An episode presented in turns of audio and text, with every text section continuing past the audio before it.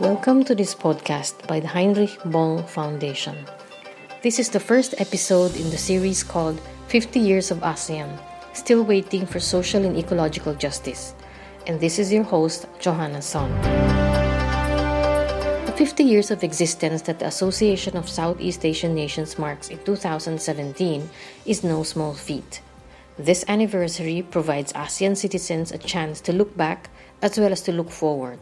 It also allows them to take stock of ASEAN's vision of development and where the environment is in this equation, five decades later. This episode looks deeper into these issues. Say ASEAN, and people usually think of high level summits of presidents and prime ministers. Media reports often discuss the opportunities for business and for commerce offered by the deeper, faster, and more institutionalized economic integration that ASEAN has been pursuing. As ASEAN marks its 50th anniversary in 2017, public perceptions of it often hover around economics, business, investment, and capital, and some foreign policy and political issues. It is not usually seen as a development focused group, although ASEAN has been working on transforming itself from an intergovernmental organization to a community. In ASEAN's own words, it aims to build a people centered, people oriented ASEAN.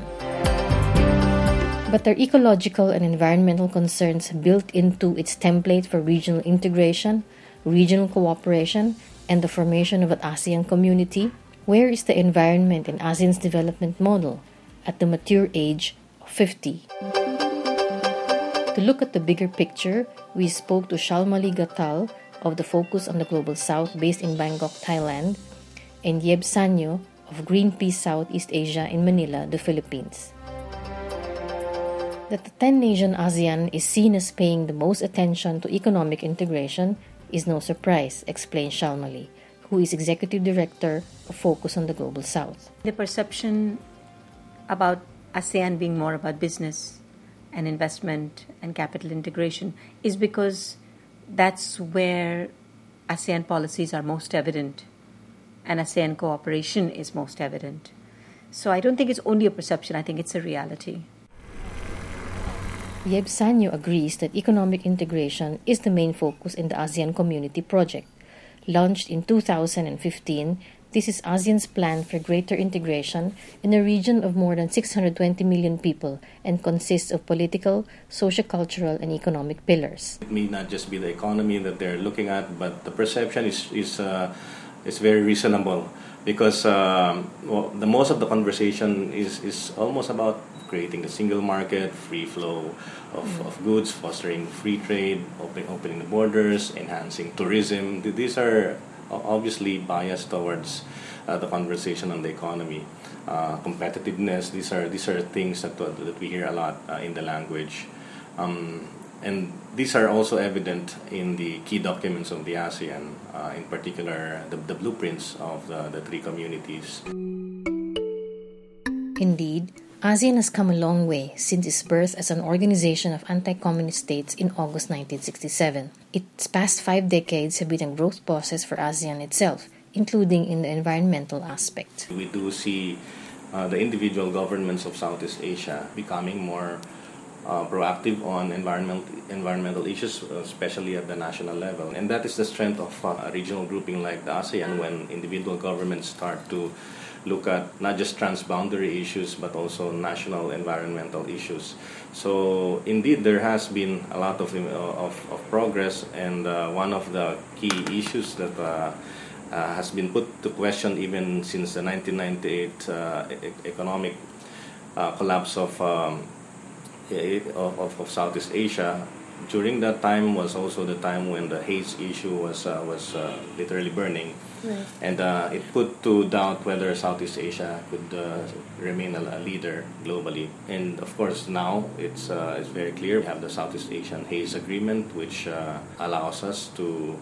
address the haze issue at the governmental level, and it, it is a very good, positive sign that ASEAN governments are treating this issue very seriously coastal and marine issues, uh, ASEAN has made progress in terms of uh, being able to agree on certain protocols uh, governing uh, marine pollution and also um, ensuring that uh, Southeast Asia remains a viable source of, uh, of fish and of, uh, of, of, of, marine produce. So this is, this is something that we do see as positive gains for Southeast Asia. And ASEAN, I think, in fairness to ASEAN, it, it is indeed making inroads into many of the key problems that pervade the region. But on a major, current, and obvious environmental priority such as climate change, ASEAN has fallen short in shaping regional norms. This is despite the fact that member states like the Philippines, Indonesia, and Myanmar have borne the brunt of nasty ecological disasters due to climate change. Before he joined Greenpeace, Yeb Saño was climate negotiator for the Philippine government. ASEAN did not operate as a bloc in UN negotiations on climate change, including until the Paris Agreement was reached in 2015. That leads us to to think leads us to ask why can't the ASEAN be a force to reckon with in the United Nations Framework Convention on Climate Change? And the reasons are quite clear.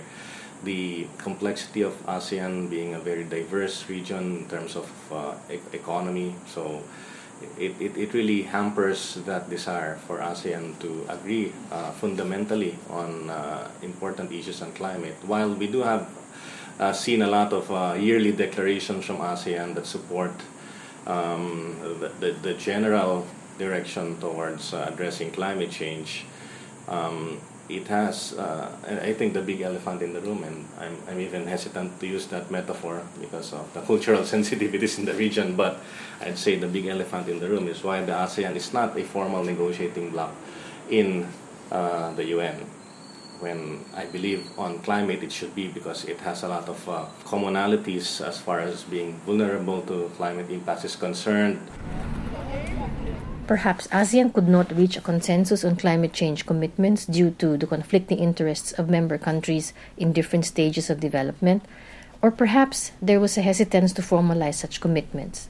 But the fact is, Saño believes that the lack of a meaningful profile on climate change is a lost opportunity for ASEAN. We, of course, acknowledge that uh, in terms of uh, the economy, it is, uh, it is, it is quite diverse and uh, the interests really vary a lot in the ASEAN region. However, it behooves the ASEAN to unite on climate. This is one issue that I think could be a source of unity for the ASEAN, and continuously the, the ASEAN seems to be um, be successful at avoiding in converging on climate change in, in the best possible way.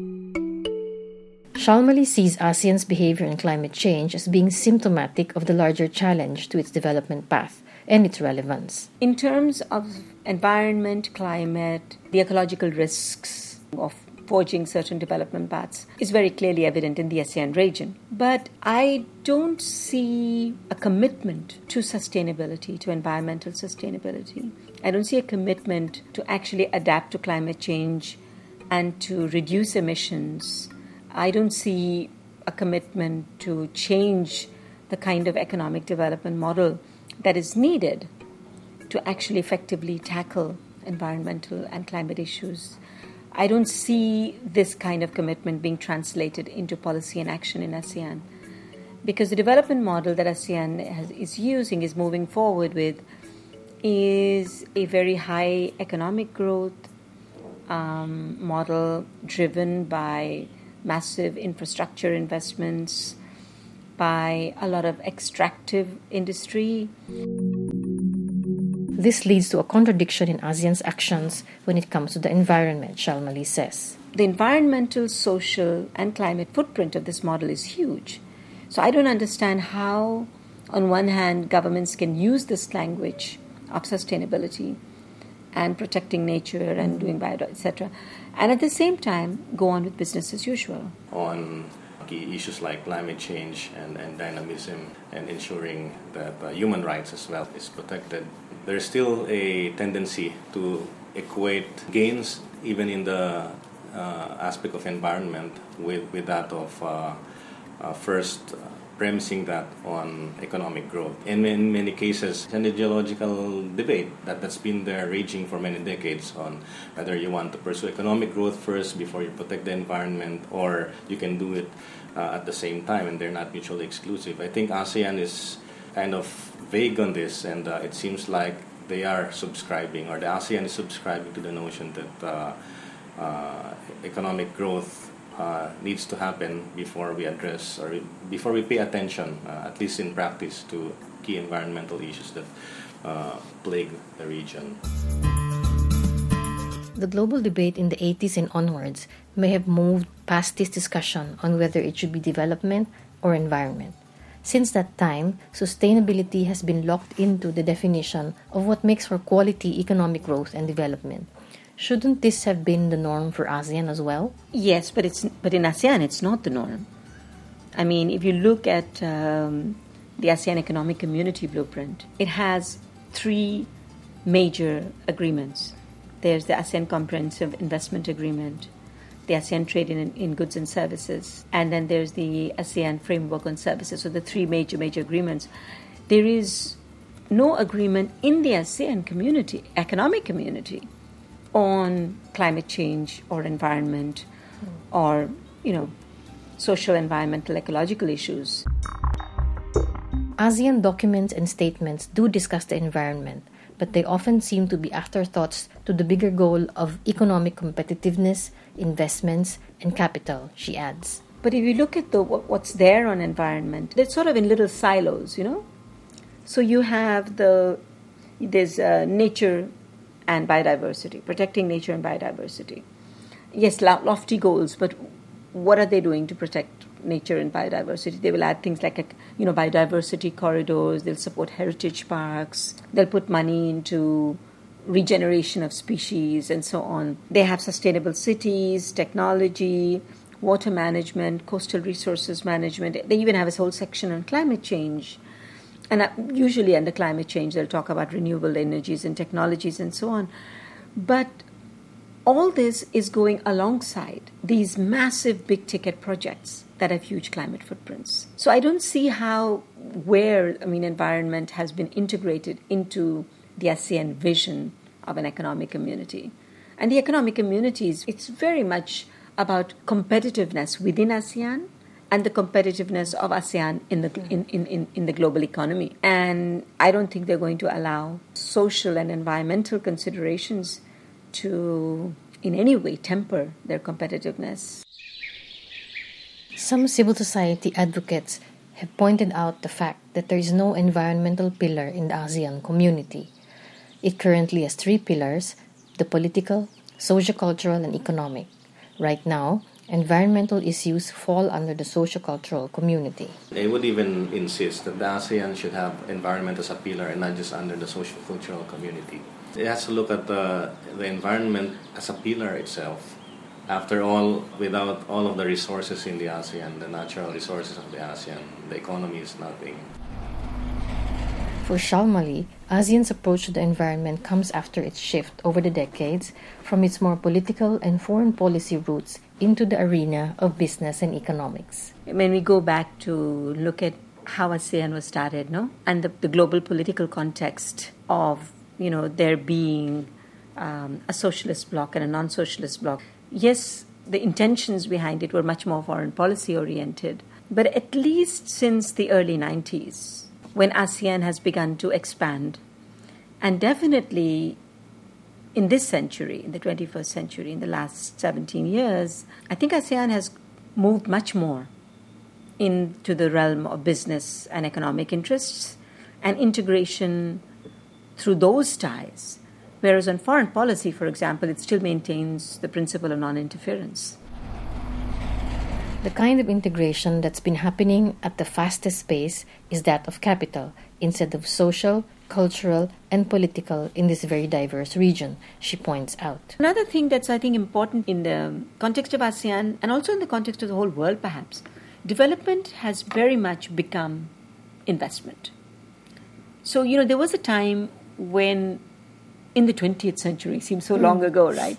There was a time when we thought of development as social development, human development, education, all those type, you know, it was a very holistic concept. But increasingly, development is about economic growth, economic growth, and economic growth, which is to be, which is to come through investment, investment, investment, and or free trade and investment and competitiveness. So I think it's very unfortunate that we've sort of gone back mm.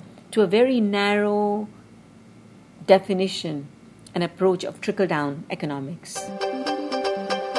The larger challenge lies in how ASEAN's development can be infused with more environmental values. But the vision that ASEAN leaders seem to have is not of, you know, a livable environment or a potential, these rewards, you know, these environmental, ecological, natural wealth is not considered sufficient reward. Instead, competitiveness in the next five years is. What would a mature ASEAN look like in terms of the environment? One that is able, for example, to temper the growth at all costs push and have the environment as a non negotiable component of regional integration. I think it should, uh, and, and, that's not an option for, for ASEAN. If it really wants to be seen as a progressive region in the world where it is on the way to fulfilling its dreams towards uh, economic stability and also ensuring that it, it, benefits people's daily lives. ASEAN needs to be able to have environment at the center. Every day is not too late because if you're going to try to make do something to contribute constructively to integrating environmental concerns or environment as a basic fundamental non-negotiable you have to set ecological limits on growth you have to set environmental limits on growth. I mean, the nature has only so much carrying capacity. It can't go beyond that.